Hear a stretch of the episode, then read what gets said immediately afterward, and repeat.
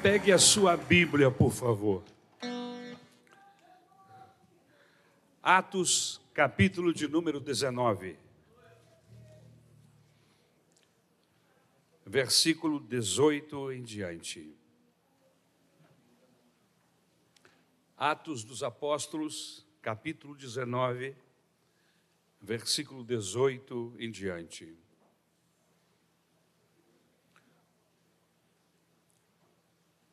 O tema da mensagem de hoje é precisando de um avivamento.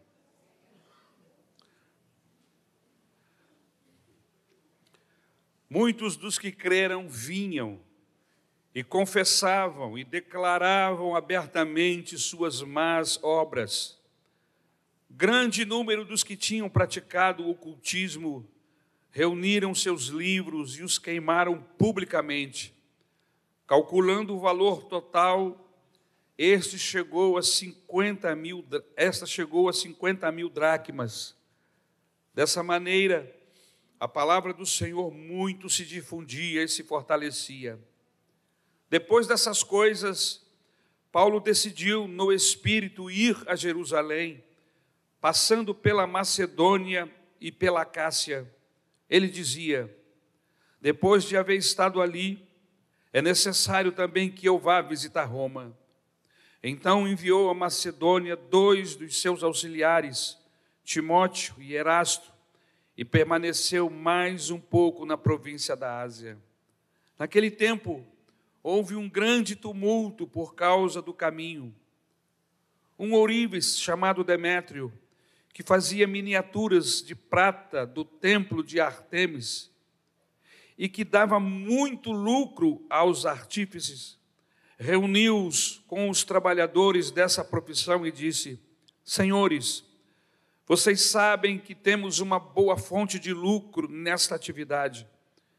E estão vendo e ouvindo como este indivíduo, Paulo, está convencendo e desviando grande número de pessoas aqui em Éfeso e em quase toda a província da Ásia Diz ele que deuses feitos por mãos humanas não são deuses.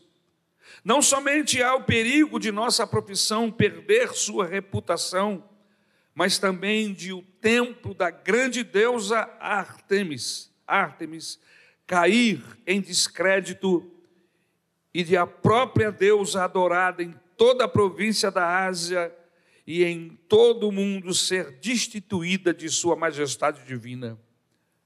Ao ouvirem isso, eles ficaram furiosos e começaram a gritar: Grande é Artemis dos Efésios! Em pouco tempo a cidade toda estava em tumulto.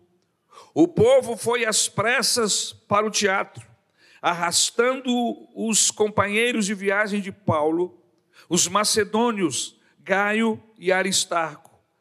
Paulo queria apresentar-se à multidão mas os discípulos não permitiram. Alguns amigos de Paulo, dentre as autoridades da província, chegaram a mandar-lhe um recado, pedindo-lhe que não se arriscasse a ir ao teatro. A assembleia estava em confusão. Uns gritavam uma coisa, outros gritavam outra. A maior parte do povo nem sabia por que estava ali. Alguns da multidão julgaram que Alexandre era a causa do tumulto. Quando os judeus o empurraram para a frente, ele fez sinal pedindo silêncio, com a intenção de fazer sua defesa diante do povo. Mas quando ficaram sabendo que ele era judeu, todos gritaram a uma só voz durante cerca de duas horas: Grande é Ártemis dos Efésios! O escrivão da cidade acalmou a multidão e disse: Efésios, quem não sabe que a cidade de Éfeso é a guardiã do templo da grande Ártemis, em algumas versões, Diana, e da sua imagem que caiu do céu. Portanto, visto que esses fatos são inegáveis, acalmem-se e não façam nada precipitadamente. Vocês trouxeram estes homens aqui, embora eles não tenham roubado templos nem blasfemado contra a nossa deusa se Demétrio e seus companheiros de profissão têm alguma queixa contra alguém, Os tribunais estão abertos e há procônsules. Eles que apresentem suas queixas ali. Se há mais alguma coisa que vocês desejam apresentar, isso será decidido em assembleia, conforme a lei. Da maneira como está, corremos o perigo de sermos acusados de perturbar a ordem pública por causa dos acontecimentos de hoje. Nesse caso, não seríamos capazes de justificar este tumulto, visto que não há razão para tal. E tendo dito isso, encerrou a assembleia. Obrigado, meu Senhor, pela tua palavra, que nos esclarece a mente, que nos abençoa. Jesus, tu sabe o objetivo do meu coração e eu creio que foi o teu Espírito Santo que colocou. Ajuda-me a expor tudo que está no nosso, do meu coração, tudo aquilo que tu tens colocado. Coloca as tuas palavras na minha boca. Usa-me, Senhor, de uma maneira especial esta manhã em favor da tua igreja e para a glória do teu nome. É o que eu te rogo em nome de Jesus. Amém. Tome o seu lugar, sinta-se confortável, por favor.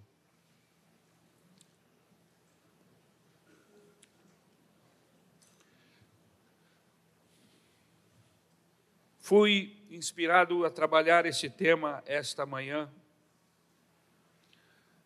diante de algumas circunstâncias que eu tive o desprazer de, de viver. No meu próprio caso, situações que na minha mente faziam parte do passado, pecado, e que eu os vi muito perto. Coisas que passam pela minha mente e que eu fico pensando assim: eu preciso de um avivamento. Por que você precisa de um avivamento, pastor? Porque há circunstâncias no meu coração que eu dou linha. E se eu tivesse com o meu coração ardendo em fogo, esses processos humanos e carnais não teriam lugar no meu coração. Mas não é só comigo, é também com você. Por que precisamos de um avivamento? Quando eu percebo que depois de quase três anos juntos, trabalhando com a palavra de Deus, porque eu nunca subi neste púlpito para contar piadas. Nunca tomei esse microfone nesses últimos meses, nesses últimos três anos, para encher linguiça, para gastar o tempo até que chegasse a hora de acabar o culto. Mas tenho, para a glória de Jesus, investido em pregar a palavra de Deus, sendo orientado por Ele, acredito eu. E depois de quase três anos juntos, a gente percebe que pouco andamos, que pouco caminhamos para frente. E o pior, descobrir que muitos de nós estão prontos para começar outra cisânia. Eu tenho duas notícias ruins, ou melhor, duas notícias, uma boa, outra ruim. A ruim é que eu vejo disposição de gente nossa em começar cisanhas.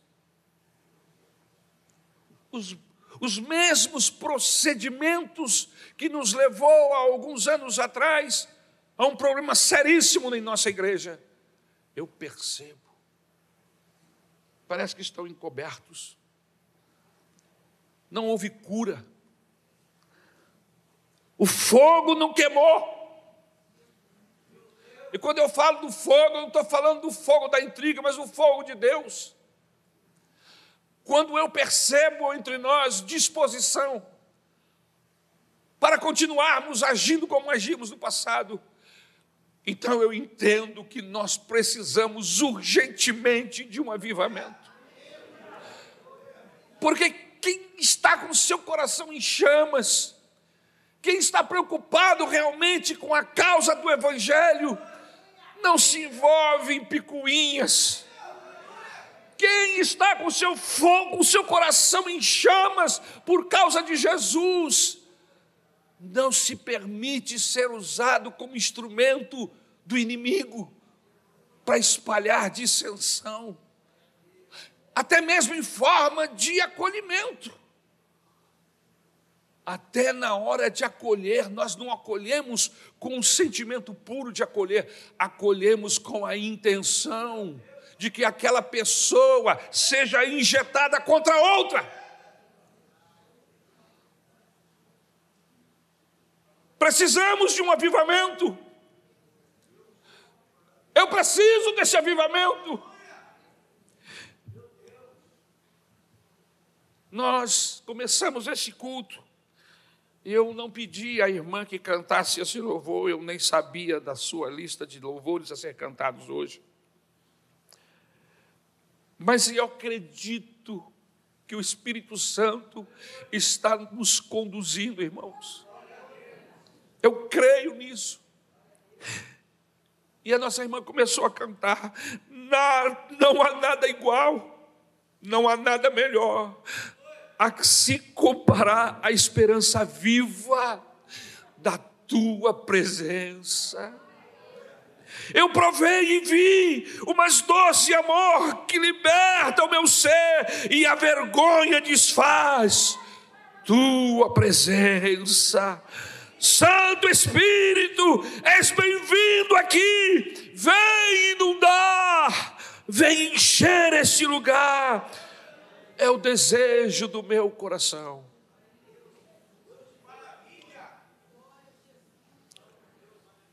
Precisamos de um avivamento. Quando ainda existem maridos que são violentos com suas esposas, você precisa de um avivamento quando você levanta a mão de maneira violenta contra a sua mulher, contra o seu marido, contra os seus filhos. Precisamos de um avivamento quando emprestamos a nossa boca para o inimigo, para fofocas, para cisânias. Precisamos de um avivamento quando o pecado nos chama e nós, como ovelhas, submissas à vontade do nosso corpo, da nossa carne, caminhamos na direção do pecado. Precisamos do nosso coração em chamas, ardendo. Quando descobrimos que amamos mais o mundo do que amamos a Deus. Imagine uma pessoa que todos os dias de sua vida só comeu hambúrguer. Qualquer coisa que vier a mais já é um gozo. Mas ele não faz a menor ideia do que significa um camarão ao catupiry. Ele não tem ideia do que significa uma lagosta gratinada. O sentimento que eu tenho é que nós estamos nos alimentando de hambúrguer, sem saber que existe um alimento melhor que é a maná do céu, aleluia. O texto que nos fala de um período da história da igreja que ocorre na Ásia Menor, especificamente na cidade de Éfeso. Paulo ficou na casa de um homem chamado Tirano e pregou ali por algum tempo. Foi lá que os filhos de um certo Seva tentaram expulsar um demônio e acabaram levando uma surra do espírito maligno. Mas por causa da persistência, por causa da tenacidade de Paulo de não desistir, a cidade de Éfeso desabrochou-se na área espiritual. Começou a acontecer em Éfeso o que nós chamamos no mundo pentecostal de avivamento. Irmãos, houve um mover de Deus tão tremendo que os lençóis e os aventais de Paulo eram levados e colocados sobre enfermos e endemoniados que ficavam totalmente libertos. O texto nos diz que havia uma ebulição, uma efervescência tão grande na cidade, que as multidões confessavam seus pecados publicamente. E não só isso, mas os praticantes de feitiçaria e ocultismo levavam para a praça os seus amuletos, seus livros, para serem queimados, isso voluntariamente. E o texto fala que o valor dos livros, amuletos e imagens de ouro foi calculado em 50 mil peças de prata, isso significa mais ou menos 50 mil denários. Só para que você tenha uma ideia, um denário correspondia ao salário de um trabalhador por dia, era o que ele recebia na sua diária. Foi também a confusão que Demétrio, o ourives, promoveu ele ficou fula da vida, irmãos.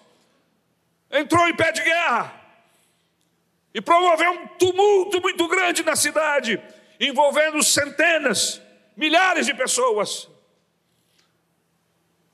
O texto nos informa que Éfeso era um centro muito importante. Lá estava o templo da deusa Diana, ou Ártemis, como nós lemos na tradução mais nova levantou-se uma grande questão, uma acusação contra Paulo, de que ele estava desfazendo a crença e a cultura dos Efésios, e da desmoralização dos seus templos e de seus deuses.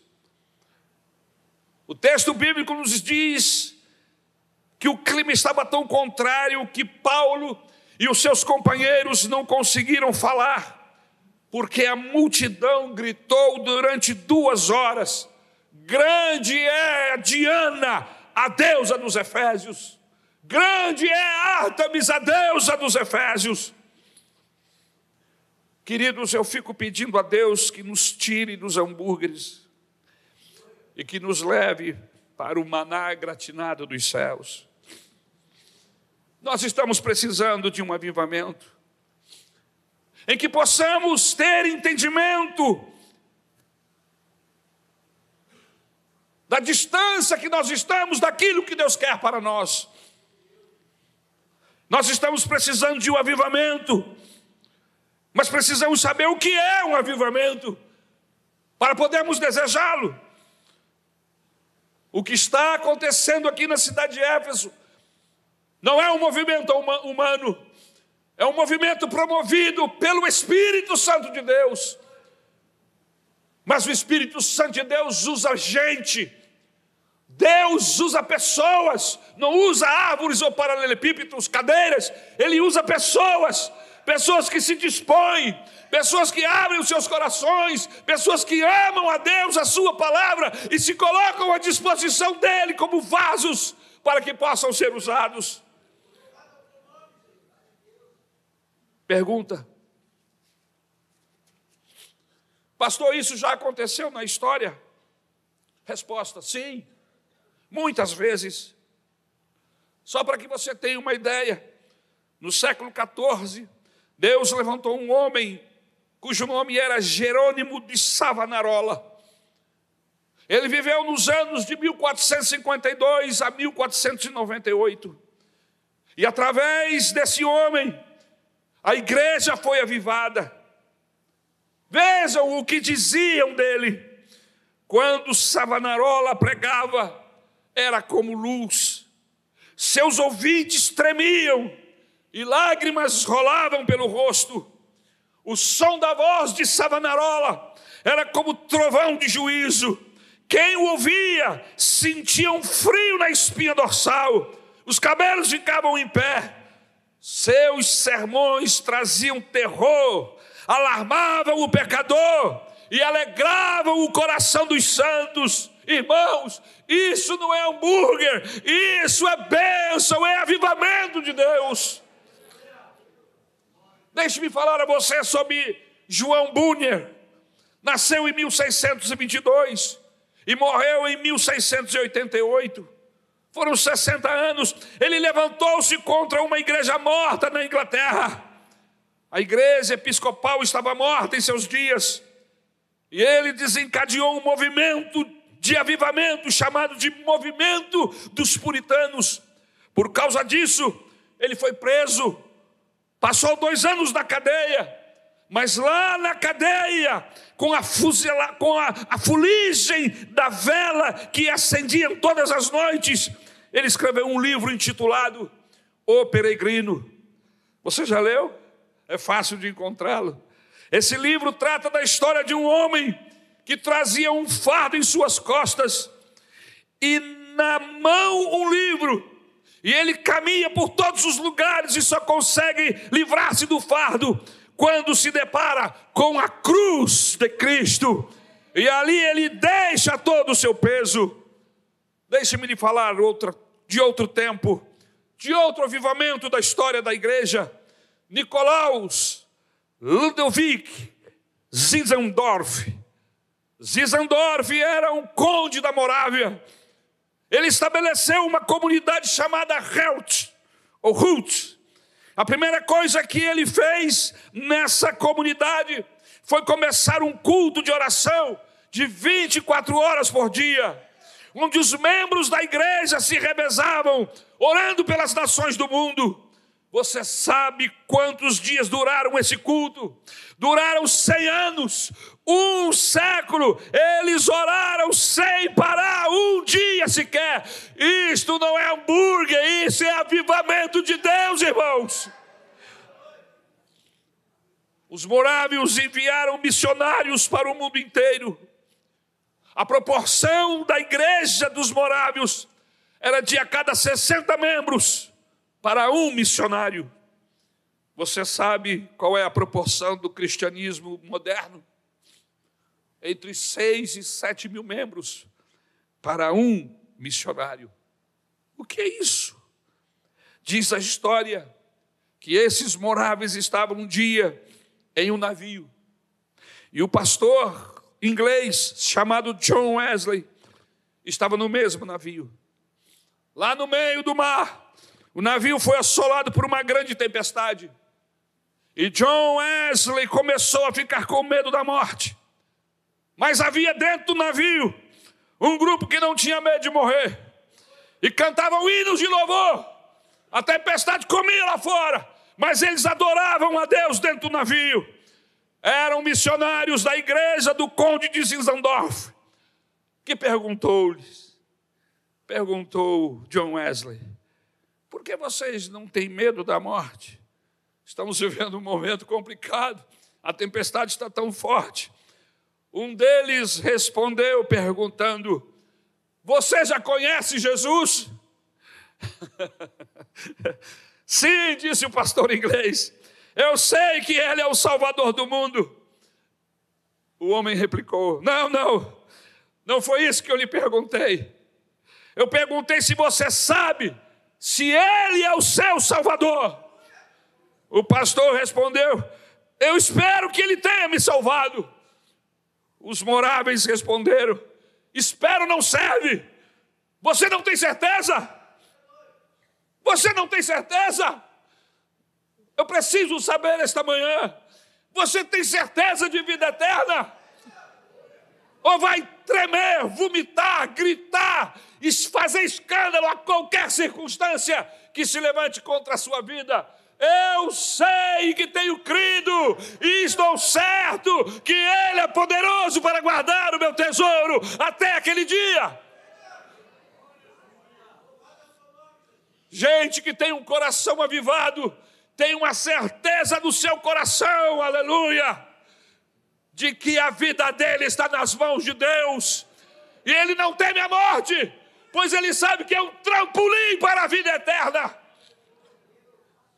E o pastor John Wesley não tinha certeza, mas aquele encontro fez diferença no coração de John Wesley.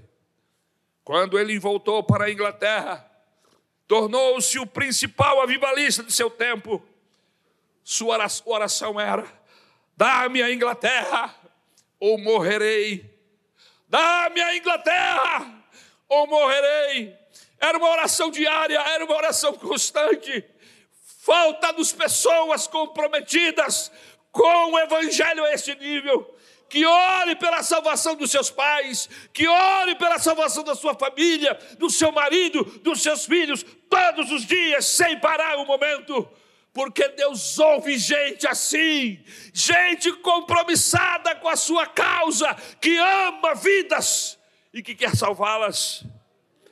John Wesley fundou um grupo de estudantes da Bíblia que se chamava Grupo dos Metodistas, que depois veio a ser a Igreja Metodista. Quando John Wesley terminou a sua vida, ele tinha pregado em toda a sua existência uma média de três sermões por dia, por 54 anos, que deu um total de 44 mil sermões. Wesley, agora, com certeza da salvação, viajou no lombo de seu cavalo 320 mil quilômetros cerca de 8 mil quilômetros por ano. Quando ele morreu, ele tinha publicado um comentário de quatro volumes sobre a Bíblia, um dicionário de inglês, cinco volumes de filosofia, quatro volumes sobre história da igreja, escreveu livros de gramática inglesa, hebraica e francesa, escreveu três volumes sobre medicina, seis volumes sobre música sacra, no seu jornal, escreveu um diário de sua vida. O diário tinha 50 volumes. Irmãos, isso aqui é algo que nem eu nem você experimentou em nenhum momento de sua vida. Nem a nossa geração experimentou algo assim. Você conhece Charles Finney, pregador presbiteriano, que viveu no nordeste dos Estados Unidos, na região entre Nova York e Boston. Ele ganhou para Cristo, segundo a história, em toda a sua vida, mais de um milhão de pessoas. Ele não tinha um microfone, não havia rádios nem TV. E 80% dos convertidos permaneceram fiéis até a morte. Irmãos, nós nunca experimentamos isso, mas arde no meu peito, arde no meu coração, aleluia, o sonho, aleluia, o sonho de Deus mandar um avivamento para Maranata, para a sua igreja do Brasil, igual a esse avivamento que Éfeso estava experimentando, a ponto de os lenços e aventais de Paulo curarem e libertarem pessoas. Mas para isso acontecer, irmãos, há pelo menos três ingredientes que a gente precisa levar em conta sempre. O versículo de número 18 diz assim: Muitos dos que creram vinham e confessavam e declaravam abertamente suas más obras. Se nós quisermos um avivamento de Deus, nós precisamos do primeiro ingrediente. Qual é o primeiro ingrediente, pastor? Houve confissão pública de pecados. Se nós quisermos experimentar um avivamento, se quisermos experimentar a explosão, a efervescência, a chama, o fogo do Espírito Santo de Deus que vai nos tirar desse patamar medíocre, desse patamar mesquinho, ralé, plano, comum em que nós estamos, para que possamos galgar um plano mais nobre, um plano mais profundo no andar com Deus, é necessário que haja confissão de pecados. Não existe avivamento sem confissão de pecado, sem que confessemos que somos pecadores, que somos bandidos. É necessário que tenhamos consciência de que somos pecadores diante de Deus. É necessário que nos aproximemos de Deus não como pessoas que exigem o que Deus tem que fazer, mas que haja em nós uma consciência de que somos pecadores, de que estamos em falta diante de Deus. Todas as vezes que falamos em pecado, geralmente alguém pergunta: o que é pecado, pastor? E eu quero dar uma pausa aqui, só para lhe trazer uma informação.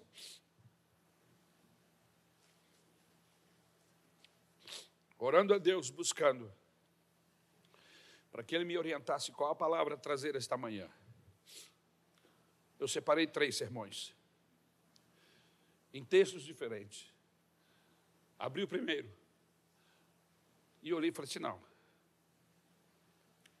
É muito forte, é muito pesado. Não vou falar sobre isso. E aí eu fui para o outro sermão. Outro texto. E no meio do sermão, bati-se na mesma tecla. E no terceiro sermão, eu entendi de que Deus queria que eu falasse hoje sobre essa questão de pecado oculto, de coisas que ficam no nosso coração que nós escondemos, escondemos do pai, escondemos da mãe, escondemos do marido.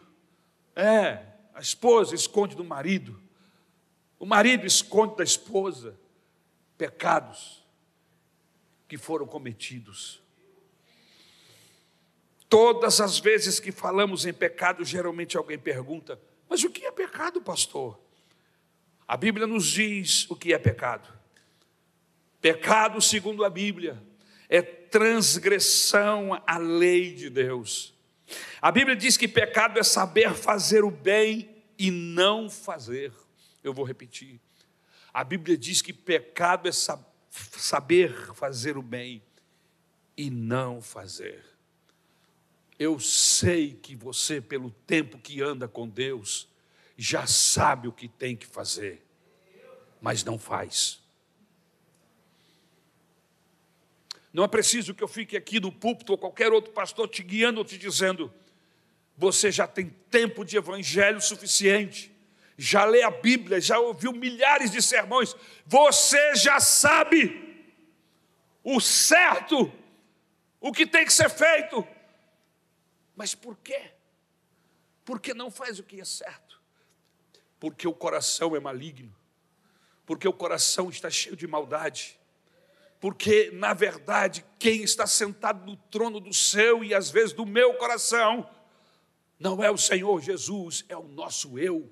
Eu, eu que mando, eu que faço. O certo é fazer isso, o certo é não falar, o certo é não agir da maneira, mas eu vou fazer de outro jeito. Só que esse de outro jeito é pecado, desse de outro jeito envergonha o Evangelho, destrói a igreja, aniquila a ação do Espírito Santo, entregamos a chave da igreja para Satanás.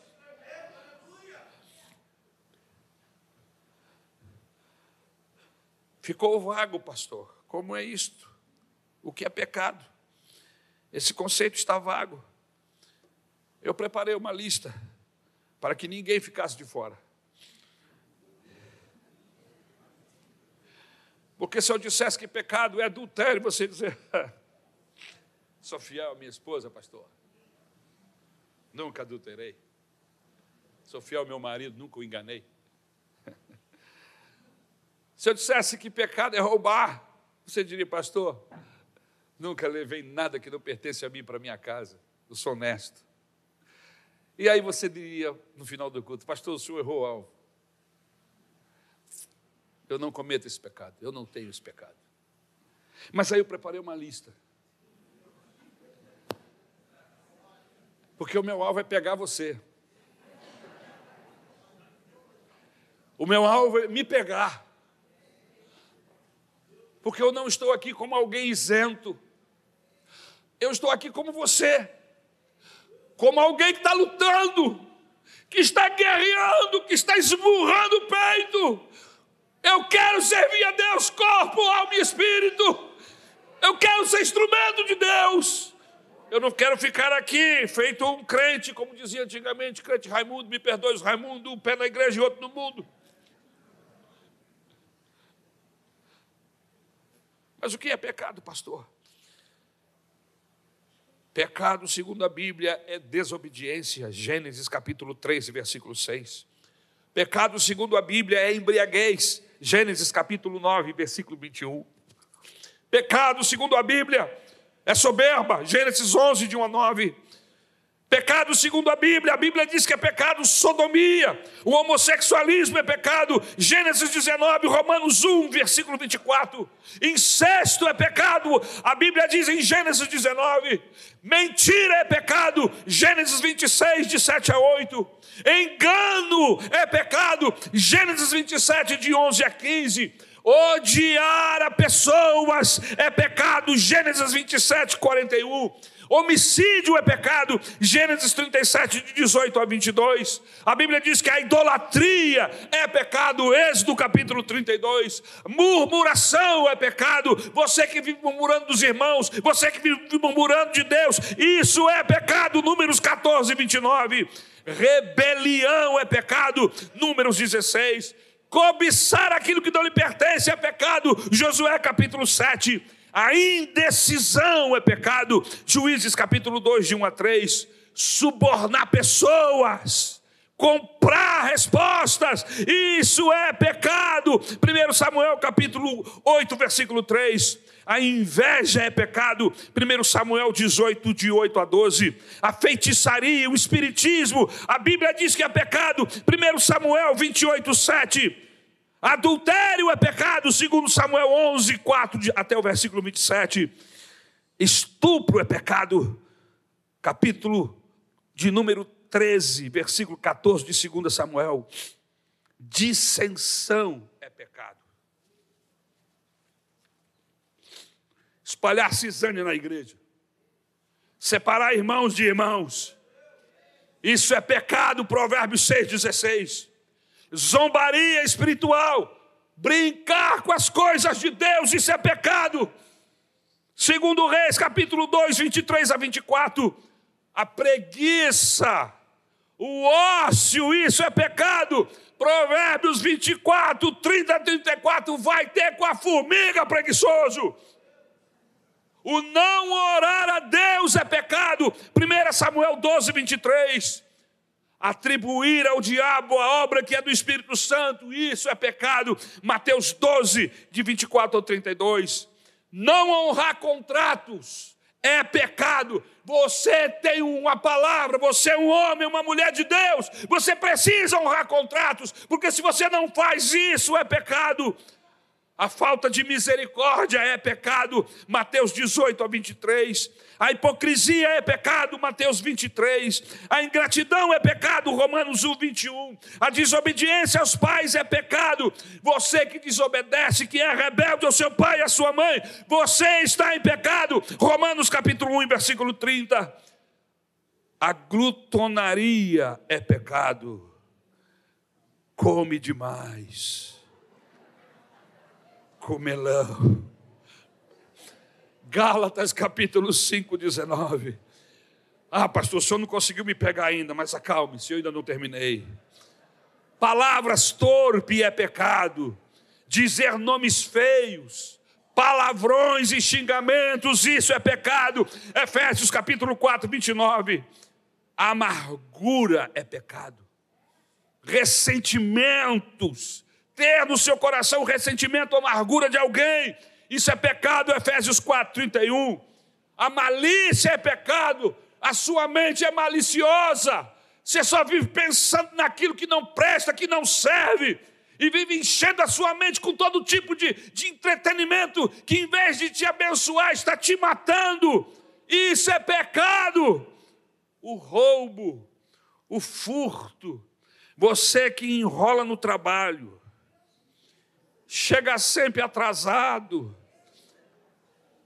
Você que tira dinheiro do seu pai escondido, da sua mãe, pobre daquele velhinho que está sendo assaltado do seu INSS, que você tira.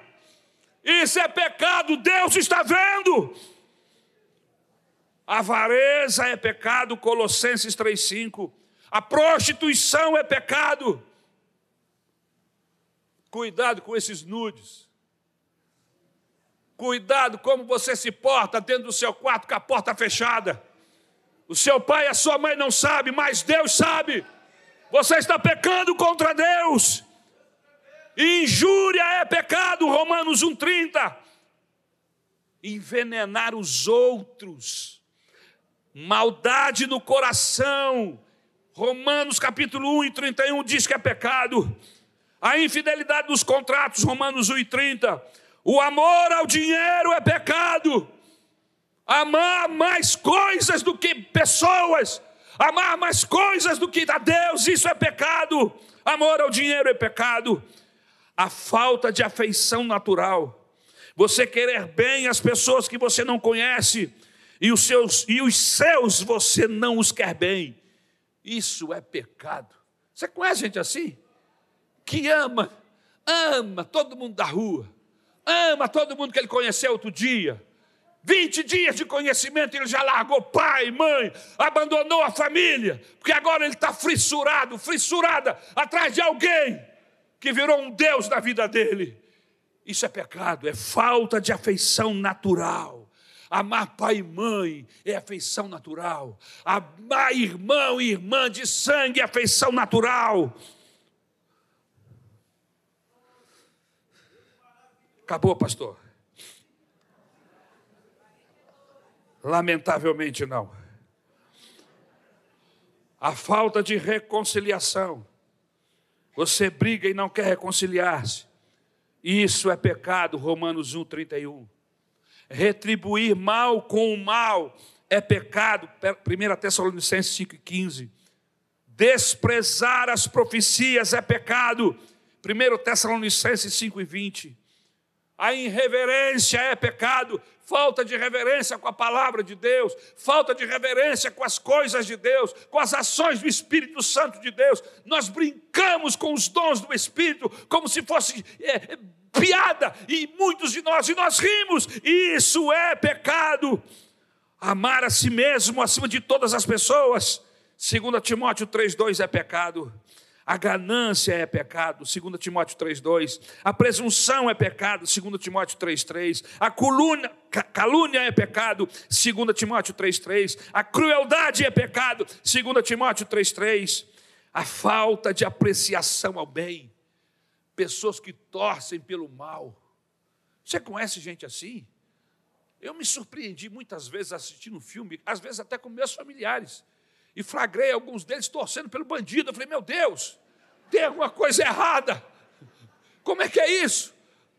E hoje você precisa prestar atenção que quem está escrevendo o roteiro do filme está te convencendo e de repente você está do lado do adúltero, você está do lado do bandido, do safado. Você já não se flagrou torcendo? Ah, que casal maravilhoso. Eles tinham que dar certo, tinha mesmo que separar, tinha mesmo que fazer. É, pagar o mal com o mal. E a gente fica pensando. E o roteiro foi preparado no inferno para te conduzir, para que você torça e ache natural, normal, o que está acontecendo nos filmes.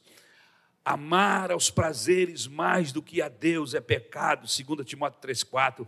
Fazer acepção de pessoas, brincar com negros fazer piada com eles, com os judeus, com o nordestino, isso é pecado. Racismo é pecado e é crime.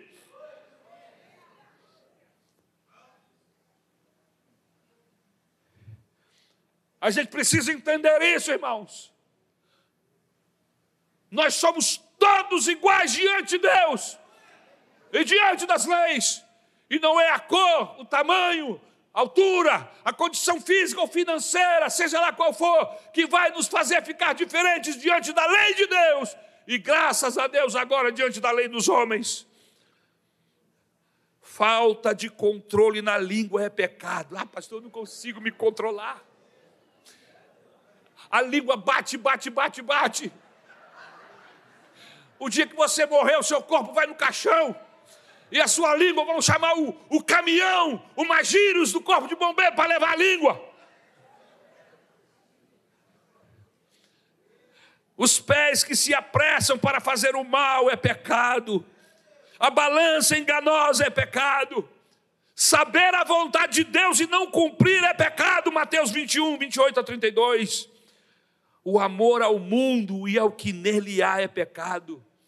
Negligenciar os dons de Deus é pecado. Não honrar pai e mãe é pecado. Não pagar suas dívidas, irmão. Não pagar suas dívidas é pecado, minha gente.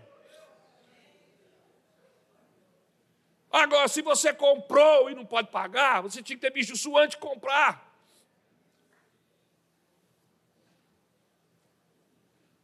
Existem pessoas que têm uma tarja nas mãos, e ela olha para tarja e diz: Agora eu tenho, eu tenho poder. Eu conheço pessoas, irmãos, que compram esgotam seus limites no seu cartão os móveis são entregues, as coisas que eles compram são entregues, e depois ele não paga. E a lei diz que depois de cinco anos, ele, durante cinco anos, ele fica com crédito negativo. Mas cinco anos passa voando. E daqui a cinco anos ele aparece e diz: Olha eu aqui outra vez.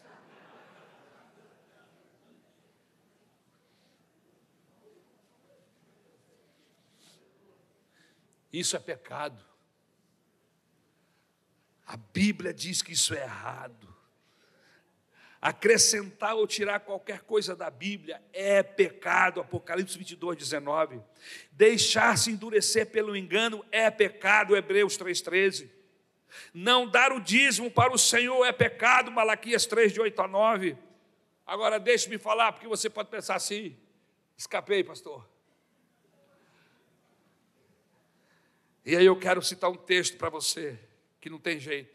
Romanos capítulo 3, 23. Porque todos pecaram e destituídos estão da glória de Deus. Isso aqui é uma lista pequena, irmãos. Eu conheço um escritor judeu que catalogou 300 pecados. Nós precisamos ver o que viu o filho pródigo quando ele se achou dentro da pocilga com porcos, quando ele se achou naquela situação desgraçada, o texto bíblico diz que ele ensaiou as palavras que diria diante de seu pai: Pai, eu pequei contra ti e contra os céus, e não sou digno de ser chamado seu filho. Faze-me como a um dos seus jornaleiros. Esta frase produziu uma festa na casa de seu pai.